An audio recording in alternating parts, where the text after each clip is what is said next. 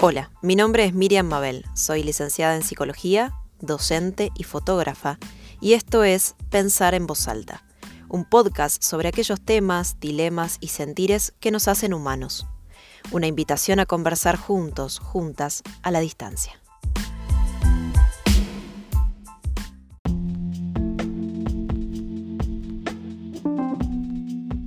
Hace un año atrás, junto a Yelén Rodríguez, psicóloga, escritora y coordinadora de Mucha Palabrería, un espacio de escritura colectiva, comenzamos a esbozar vía audios de WhatsApp las líneas que podíamos tomar para abordar la temática del duelo. Los tiempos cronológicos a veces contrarían a los tiempos subjetivos y al propio deseo. Eso que inicialmente se planteó como una tormenta de ideas en audios se transformó en la idea en sí misma. Les invito a escuchar ese intercambio de audios donde hablamos sobre duelos, olvidos y otras yerbas.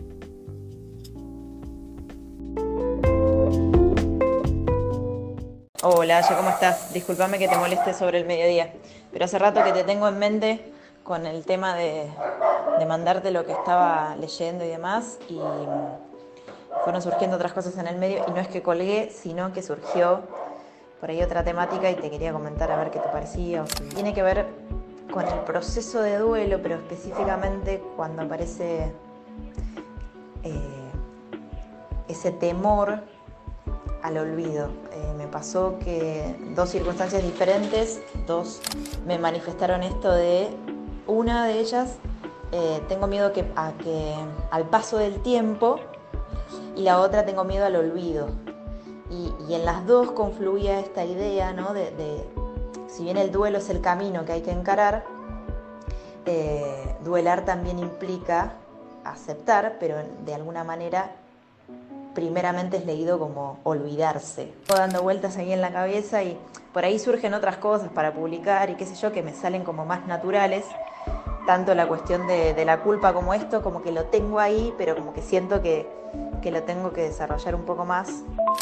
Bueno, aquí estoy por fin pudiéndote mandar este audio. Espero que no me interrumpa ni mi hija ni nadie para poder eh, eh, hablar tranquila con vos en esto que va a ser un intercambio de audios. Cuando puedas vos tranqui me vas eh, escuchando. A lo que me decís y la propuesta en sí, a mí me parece re piola. O sea, es un tema que obvio me convoca porque, bueno, tal vez este sea dentro de nuestra profesión el tema del duelo uno de los más abordados, me parece a mí. Me parece que ese miedo a perder eh, eh, lo que puede llegar a quedar, que son los recuerdos, ¿no? Es siempre un, temor. En realidad ya hay algo de eso que está perdido, ¿no? Eh, que es la persona que falleció. No sé, si me viene ahora un poema este, no me acuerdo ahora el autor, pero bueno, como siempre yo tengo así referencias random de, cosas, eh, pero que habla esto sobre, sobre, bueno, nada, sobre qué, pasaría si yo me muriera, una cosa así, no me acuerdo eh, específicamente, pero sé que si lo googleo aparece al toque. Entonces, como te decía, a mí como que se me ocurren referencias o cosas eh, como para decir, y en este audio ya de por sí es como un pensar en voz alta, como que el tema es súper amplio, o sea, obviamente lo primero que se me viene a la cabeza es el duelo y melancolía de Freud, ¿no? Yo por ahí en relación a, esto del duelo y el olvido, había pensado en cómo hablar un poco, ¿no? De qué nos pasa cuando estamos frente a un duelo, de que de por sí todo el tiempo estamos lidiando, ¿no? Con la finitud y qué sé yo, para no dejarlo en un tono tan bajo. Hablar un poco de, de eso que pasa el temor a la pérdida, cómo se pueden resignificar otros, pero eso, como cómo se pueden resignificar otros espacios, como cerrar un poco en que es un proceso que hay que atravesar, que puede ser doloroso, que de hecho lo es, pero que en última instancia eh, después nos va a reencontrar o nos va a, posicionar en otro lugar que no, implica la pérdida absoluta de, ese objeto de amor, pero sí la necesidad de que se resignifique justamente para no caer en la melancolía esto de acoplar voces me surgió como de, de la nada, no, es que es algo que estaba previamente pensado. Entonces, como que depende cuál sea la voz, es como se va acoplando al, al audio final, digamos. Ok, ok. Bueno, mira, si te parece hagamos esto. Déjame pensar y madurar la idea al fin de releer eh, Duelo y Melancolía y tratar de pensar alguna, alguna referencia literaria también que pueda llegar a, echar luz o poesía sobre, sobre este tema que me parece que es sensible pero al que, tal cual decís, para no caer en el golpe bajo, de que la situación de duelo, como te decía en los primeros audios, eh, encarna la, pérdida ¿no? de una manera real. Bueno, esto es pura asociación libre porque, bueno, es así como me manejo yo. Hay algo de, ese audio final que puede estar nutrido de estos audios que ya nos estamos mandando ahora con esta distancia de días eh, y en este proceso de co-creación la, necesidad o las ganas o el interés el deseo o la importancia ¿no? que se le da eh, a, esta temática o a esta situación eh, tan particular e individual de la cual intentaremos decir algo general.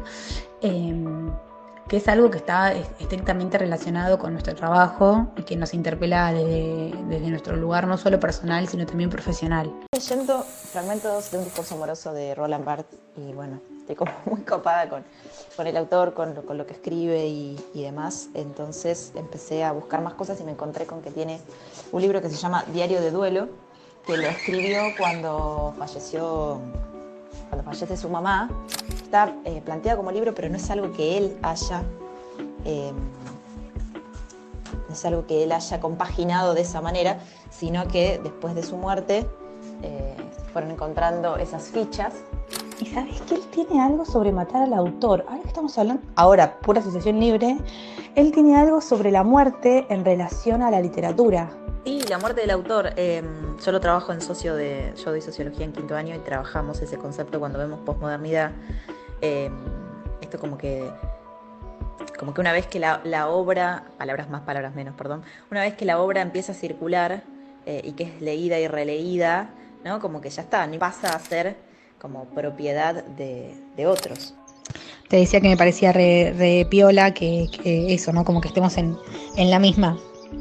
Eh, y que sepamos a qué nos referimos cuando hablamos de la muerte del autor. Por pensar en qué es lo que trasciende a la materialidad de las palabras, ¿no? O lo que trasciende a, lo material, eh, no, necesariamente de la palabra o de la voz.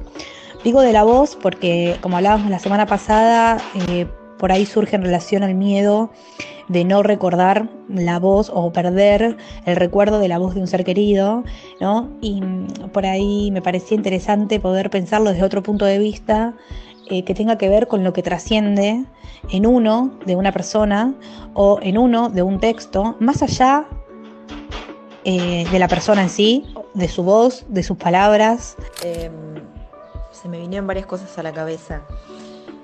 Eh, la película de Disney Coco ¿no? y, el lugar que ocupa la muerte, por ejemplo, para la, cultura azteca. Em, no sé por qué se me vinieron los tatuajes a la cabeza, ¿no? Y, la marca, lo que dejan, lo que, después se va como resignificando con el tiempo. También se me vino a la cabeza esto de ciertos objetos que quizás no eran de la persona en sí, pero están impregnados, que tienen algo de esa persona que, que queda, ¿no? Y yo tengo una lechuza y un relojito, un sacapunta que es como un reloj, que estaban en el mueble de mi abuela paterna. Eh, le pedí esos dos objetos y los tengo yo, por ejemplo, en mi consultorio. Em, en, primer lugar, eh, decirte que también estuve pensando en Coco porque hace muy poquito que fue eh, Halloween y seguido a Halloween el Día de los Muertos, em, que creo que es el otro día, ¿no? Y también em, cuando hablábamos de, de la cuestión de las herencias. Y también hablábamos de Coco. Eh, en la sesión de la película. Y mm, ahora que vos me traes este recuerdo, o sea, esta, eh, esta situación de los objetos, también aparece lo de la herencia de alguna manera. Eso por un lado. Por otro lado, estuve leyendo Duelo y Melancolía y mm, eh, hacia final de ese tomo hay un texto que nunca había leído que se llama De Guerra y Muerte que es de 1915. Y en el segundo apartado, eh, que se llama Nuestra actitud hacia la muerte, hay algunas cosas piolas, em, como por ejemplo la frase que te compartí hace un ratito, que dice, en el fondo nadie cree en su propia muerte, o lo que viene a ser lo mismo, en el inconsciente cada uno de nosotros está convencido de su inmortalidad. Bueno, y me acordé de muchas poesías este, o muchas lecturas en relación a la propia muerte, ¿no? Como algo eh, si se quiere, bien poético. Eh, entre otras cosas, me acordé del poema de Idea eh, Vilariño que te acabo de compartir, que era una uruguaya que escribe unas poesías, escribió unas poesías hermosas. por esta idea de que en algún punto inconscientemente y para, sobrellevar el día a día y sobrevivir sin caer en la idea de muerte, estamos como convencidos de nuestra inmortalidad, que es un poco lo que propone Freud, ¿no? Si muriera esta noche, si pudiera morir, si me muriera, si este coito feroz, interminable, peleado y sin clemencia, abrazo sin piedad, beso sin tregua, alcanzara su colmo y se aflojara, si ahora mismo, si ahora, entornando los ojos me muriera, sintiera que ya está, que ya el afán cesó, y la luz ya no fuera un haz de espadas, y el aire ya no fuera un haz de espadas, y el dolor de los otros y el amor y vivir, y todo ya no fuera un haz de espadas, y acabara conmigo, para mí, para siempre, y que ya no doliera, y que ya no doliera. Por lo general, destacamos el ocasionamiento contingente de la muerte, el accidente, la contracción de una enfermedad, la infección, la edad avanzada, y así dejamos traslucir nuestro afán de rebajar la muerte de necesidad a contingencia. Más abajo dice, ponemos el respeto por el muerto, que a este ya no le sirve de nada, por encima de la verdad. Y la mayoría de nosotros lo valora, más incluso que al respeto por los vivos. Pregunta que me vengo haciendo bastante sobre eh, lo difícil que es hablar poco sobre la muerte. Creo que a raíz de esta experiencia vuelvo a confirmar que sobre la muerte hay mucho para decir, ¿no? Mucha palabrería. Creo realmente que es algo, bueno, ¿no? De lo más difícil que nos toca vivir y frente a la dificultad para simbolizarlo y este real tan omnipresente, tan doloroso, eh, bueno, la palabra siempre es este, un recurso. Por eso no puede ocurrir de otro modo. Es en el mundo de la ficción, en la literatura, en el teatro, donde tenemos que buscar el sustituto de lo que falta a la vida. Ahí todavía hallamos hombres que saben morir, y aunque perpetran la muerte de otro. Y solamente ahí se cumple la condición bajo la cual podríamos reconciliarnos con la muerte, que tras todas las vicisitudes de la vida nos reste una vida intocable. Es por cierto demasiado triste que en la vida haya de suceder lo que en el ajedrez, donde una movida en falso puede forzarnos a dar por perdida la partida. Y encima con esta diferencia, no podemos iniciar una segunda partida, una revancha. En el ámbito de la ficción hallamos esa multitud de vidas que necesitamos. Morimos identificados con un héroe, pero le sobrevivimos y estamos prontos a morir una segunda vez en otro, igualmente incólumes. Una idea en relación al duelo como lo irreversible, pero que también puede apuntar a una dolorosa disponibilidad a la espera de un sentido. Y hay una cita de Proust que dice, está usted inerte. Espere que la fuerza incomprensible que lo ha roto lo levante un poco. Digo un poco, pues siempre guardará usted algo de roto. Dígase usted esto, pues es una dulzura saber que no se amará nunca menos, que uno no se consolará jamás, que se acordará cada vez más.